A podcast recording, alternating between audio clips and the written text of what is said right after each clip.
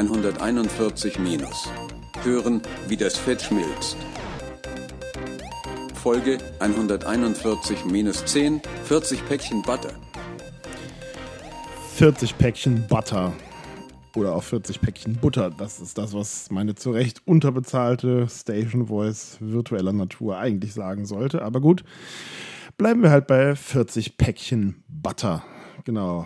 Ähm, das zehnte Kilo ist gefallen. Damit bin ich jetzt quasi offiziell zweistellig, was meinen Gewichtsverlust angeht. Und ein schönes Äquivalent dazu sind 40 Päckchen Butter. Wenn man sich das mal irgendwie im Supermarktregal anguckt, ist das schon verdammt schön viel. 40 von diesen kleinen Ziegeln, die man jetzt einfach tatsächlich nicht mehr mit sich rumträgt. Damit habe ich ja so mehr oder weniger, also bis auf, also rein rechnerisch fehlen noch 200 Gramm, denn es sind tatsächlich ein bisschen mehr als 10 Kilo, aber es geht ja immer darum, wenn ich diese Schwelle überschreite. Ähm, damit habe ich mehr oder weniger das erste Drittel meines geplanten Gewichtsverlustes. Ich ziele ja auf 110 Kilo für den Anfang ähm, habe ich den erst, das erste Drittel hinter mich gebracht. Und ähm, ja, damit ist das irgendwie tendenziell schon so ein kleiner Meilenstein, den ich hinter mich gebracht habe. Wie gesagt, ne, 40 Päckchen Butter. Wenn man sich überlegt, dass man die den ganzen Tag irgendwie mit sich rumschleppt oder halt eben jetzt auch nicht mehr, das ist schon ganz schön ordentlich. Wobei das natürlich insofern hinkt, ich habe natürlich nicht 10 Kilo Fett verloren, schön wäre sondern ich habe 10 Kilo alles Mögliche verloren, was auch immer das alles gewesen sein mag. So genau weiß man das nicht. Aber man schleppt halt 10 Kilo weniger mit, mit sich rum. Wenn jetzt 40 Päckchen Butter irgendwie so ein bisschen mh, hm, zu weit weg oder schwer vorstellbar sind, 10 Kilo sind zum Beispiel auch mehr oder weniger 11 Flaschen Bier. Also 0,5er Flaschen, sondern 0,5er Flasche wiegt, wenn sie voll ist, ungefähr 900 Gramm. Also kommen wir da mit 11 Flaschen Bier auch mehr oder weniger ganz gut hin. Also Stellt euch vor, ihr lauft den ganzen Tag mit elf Flaschen Bier in einem Rucksack äh, durch die Gegend, dürft das Bier aber nicht trinken, weil das ist ja sozusagen das Gewicht, was ich jetzt äh, verloren habe oder was ihr dann zusätzlich mit euch rumschleppt. Also schon ganz schön ordentlich. Und ja, dementsprechend bin ich jetzt natürlich einigermaßen euphorisch. Naja, das ist jetzt vielleicht übertrieben, aber ich freue mich auf jeden Fall, dass ich, äh, dass ich das jetzt erstmal hinter mich gebracht habe, sozusagen. Ähm, Außerdem ist mir dann auch aufgefallen, als ich so in mein äh, Gewichtstagebuch, wenn man das vielleicht so nennen mag, also die kleine Excel-Tabelle, die ich führe, äh, wenn ich da reingeguckt habe, ist mir nicht aufgefallen, dass nicht nur das erste Drittel des Gewichtsverlusts komplett ist, sondern auch, dass demnächst bald der ja, 50. Tag meiner Ernährungsumstellung und damit des Beginns äh, dieser ganzen Veranstaltung hier ansteht. Und da habe ich mir gedacht, es wäre doch eigentlich irgendwie eine ganz witzige Idee, da irgendwie mal Zwischenbilanz zu ziehen. Was ich da genau machen werde zum 50. sozusagen, weiß ich noch nicht. Ähm, ihr könnt euch aber gerne irgendwie daran beteiligen. Also ihr könnt mir eure Meinung schicken. Da bietet sich dann zum Beispiel meine oder unsere Telegram-Gruppe an unter t.me slash feedback141 ähm, findet ihr dann auch den Link in den Shownotes. Das ist vielleicht ein bisschen einfacher, wenn ihr das jetzt nicht irgendwie abtippen wollt, aber da könnt ihr gerne Mitglied werden und mir eure Meinung oder vielleicht auch dann zum kleinen Mini-Jubiläum einen Glückwunsch dalassen. Den spiele ich dann auch gerne hier in der Sendung, wenn ihr euch gerne mal irgendwie sprachlich verewigt im Internet hören wollt. Nur keine Scheu, ich sorge dafür, dass ihr gut klingt. Ähm, ihr könnt mir das auch auf jedem anderen Wege zukommen lassen. Also wer mich persönlich kennt, findet auch andere Wege, mit mir in Kontakt zu treten, ob das über Facebook ist, über LinkedIn, über WhatsApp, per E-Mail wegen mir auch. Da gibt es diverse Möglichkeiten. Genau. Ja, und wie gesagt, ich überlege mir vielleicht so ein kleines Special, so einen kleinen Rückblick, der vielleicht auch so ein bisschen in die Zahlen reinschaut, die ich so gesammelt habe für den 50. Tag meines Gewichtsverlustes, der jetzt demnächst, ich glaube in ungefähr zwei Wochen, wenn mich nicht alles täuscht, ansteht. Genau.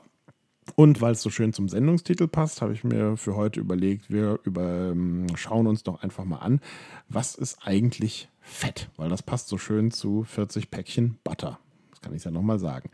Ähm, und ich habe mir gedacht, okay, ich schaue mir Fett erstmal, das mag jetzt so ein bisschen auch an meiner, ja, nennen wir es mal, persönlichen Genese liegen. Ich habe ja in grauer Vorzeit mal irgendwie teilweise Chemie studiert, also nicht zu Ende, deswegen teilweise.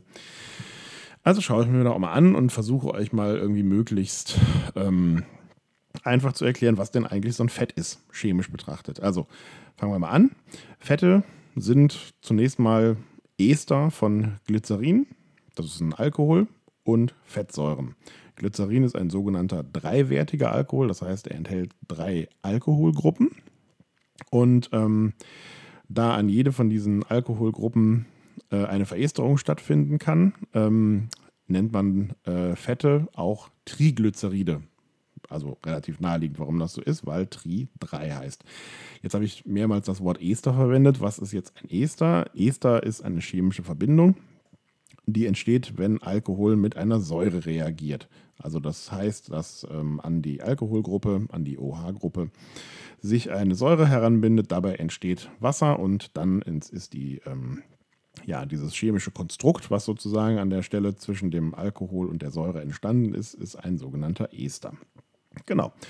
Und ähm, also sozusagen der Nukleus oder die, die Mitte oder ja, das gemeinsame Element aller Fette ähm, ist halt, wie gesagt, das Glycerin, dieser dreiwertige Alkohol. Und je nachdem, welche Fettsäuren ähm, mit dem Glycerin reagiert haben, dann erhält man unterschiedliche Fette.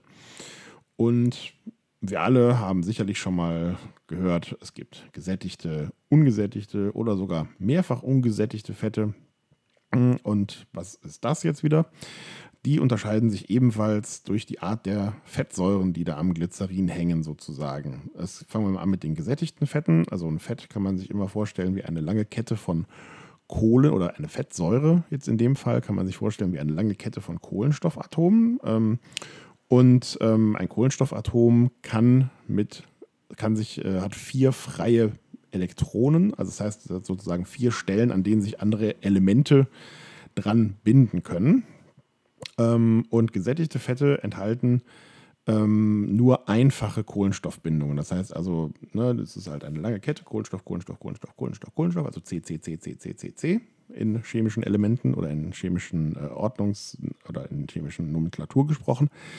Und zwischen diesen Kohlenstoffen ist immer nur ein Elektronenpaar, was bindet. Genau. Und ähm, der Kohlenstoff ist aber auch in der Lage, Doppelbindungen auszubilden. Das heißt also, dass zwischen den beiden Kohlenstoffen ähm, zwei Elektronenpaare sozusagen binden. Das sieht dann so ein bisschen aus wie, ja, wie kann man sich das vorstellen? Also chemisch ist das dann, sieht das halt also ein bisschen aus wie ein Gleichheitszeichen. Ähm, und das sorgt dann halt dafür, dass sich die Struktur, die Raumstruktur etwas verändert, ähm, weil halt die äh, Bindungswinkel dann etwas anders sind an den außen noch verbleibenden Stellen. Jetzt mal so ganz grob und vereinfacht da erklärt. Aber damit kommen wir dann zu den ungesättigten Fettsäuren, weil eine ungesättigte Fettsäure enthält nämlich genau eine Kohlenstoffdoppelbindung. So. Und dann kann man sich auch ungefähr denken, was eine mehrfach ungesättigte Fettsäure enthält. Die enthält nämlich ja, mehrere Kohlenstoffdoppelbindungen. Völlig überraschend. Wie gesagt, dadurch verändert sich halt die Raumstruktur so ein bisschen. Und das hat ähm, auch ein bisschen einen Einfluss auf die ähm, ja sozusagen auf, die, äh, auf den Aggregatzustand des Fettes, was man da hat.